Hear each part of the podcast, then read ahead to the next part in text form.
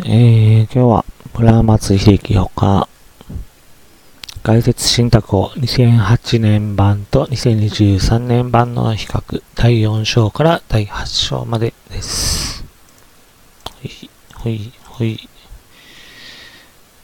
えー、金融財政事情研究会から2023年に発行されたので 新しく発行されたので、2008年版との比較を行ってみます。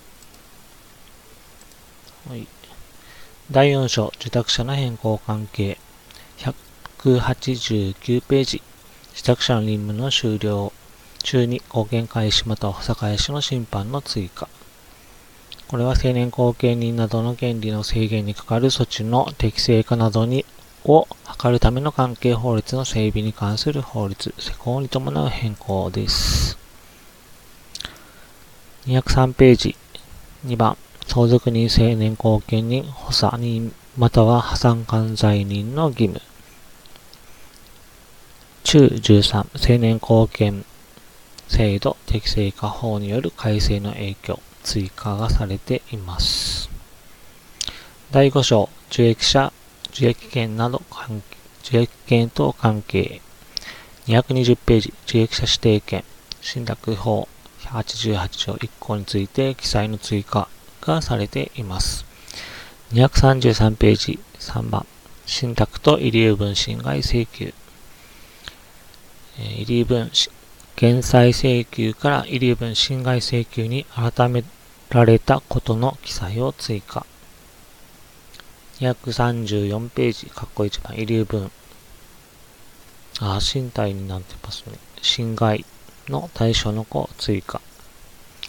民法1046条の贈与と実質的に同視することができる場合の考え方、例について記載がされています。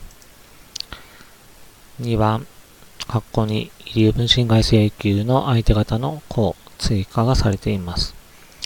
侵害行為を受益権の付与などと見る場合は受益者などが相手方になると。侵害行為を財産の移転と見る場合は受託者になるとされています。今後判例で明らかになってくる可能性があります。括弧3番、財産の評価の項追加されています。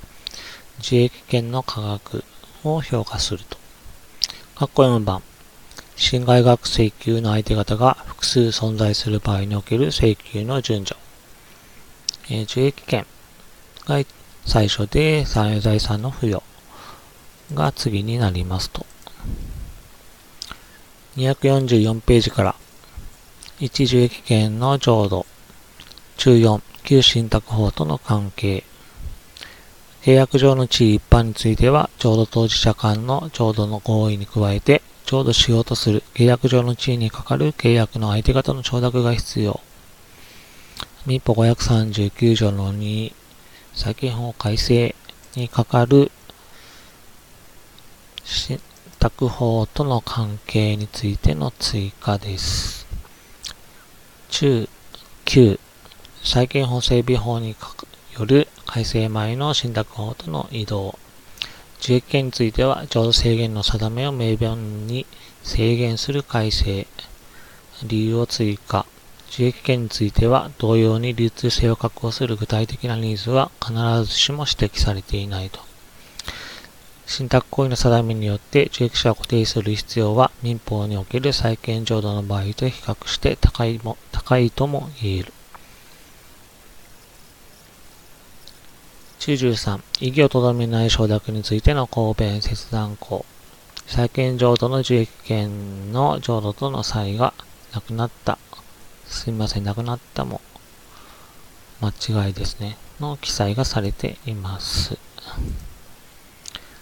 249ページ3番、自衛権の相続による承継、代行要件を含むの項、追加です。信託法94条、95条の説明がなされています。256ページから、受益債権の消滅事項、債権法改正による主観的起算点からの消滅事項 5, 5年と客観的起算点からの消滅事項からの消滅事項10年が通常の信託における債権浄土に適用されることの記載が追加されています。中4、消滅事項の具体的な当てはめ、追加です。民法166条に従い確定期限が付されている場合など、ケース別の記載がされています。中6、債権法改正後における定期金債権の取り扱い、追加です。定期金債権について、民法168条1項が適用されると。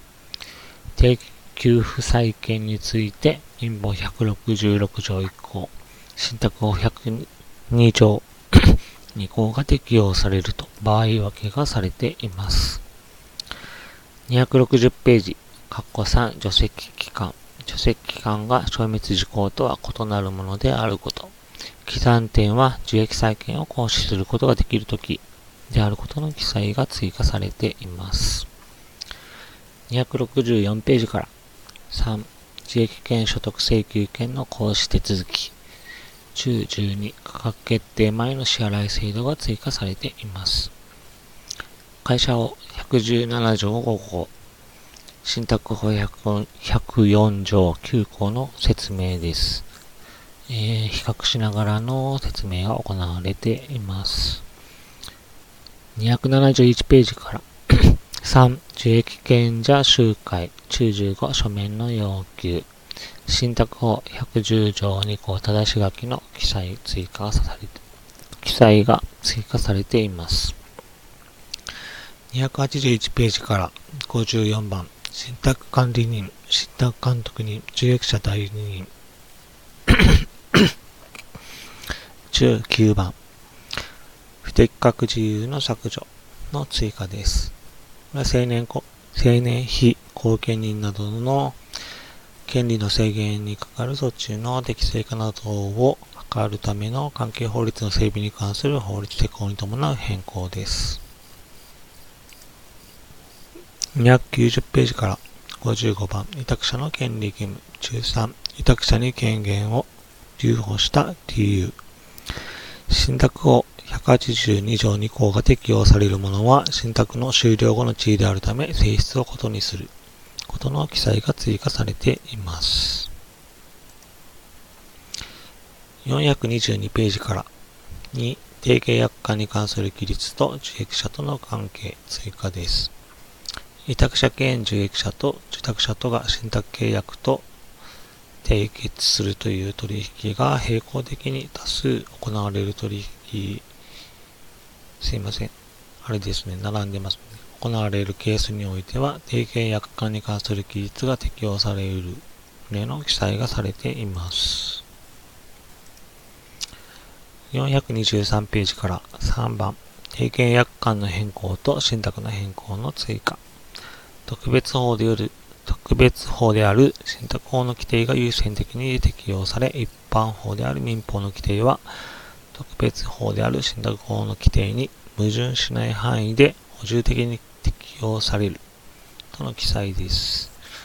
注意1、具体例の追加。貸付信託、合同運用金銭信託、委託者、非指図型投資信託などが該当すると。中2、類似適用の用費。受益者による受益の意思表示と、これによる受益の意思表示について類似適用の余地があると。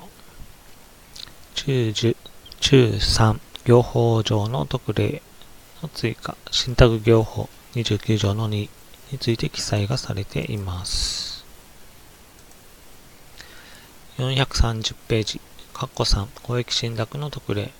宗務官庁は信託法の本旨に反しない限り適用される法律を信奉とする旨の信託の命令やもえ信託の変更を命じて信奉信託とすることができると。信託法整備法60条1項の追加がされています。中9、主務官庁による変更命令の追加。主務官庁のみが信託、信奉信託への移行を決定することができる。例の記載がされています。以上です。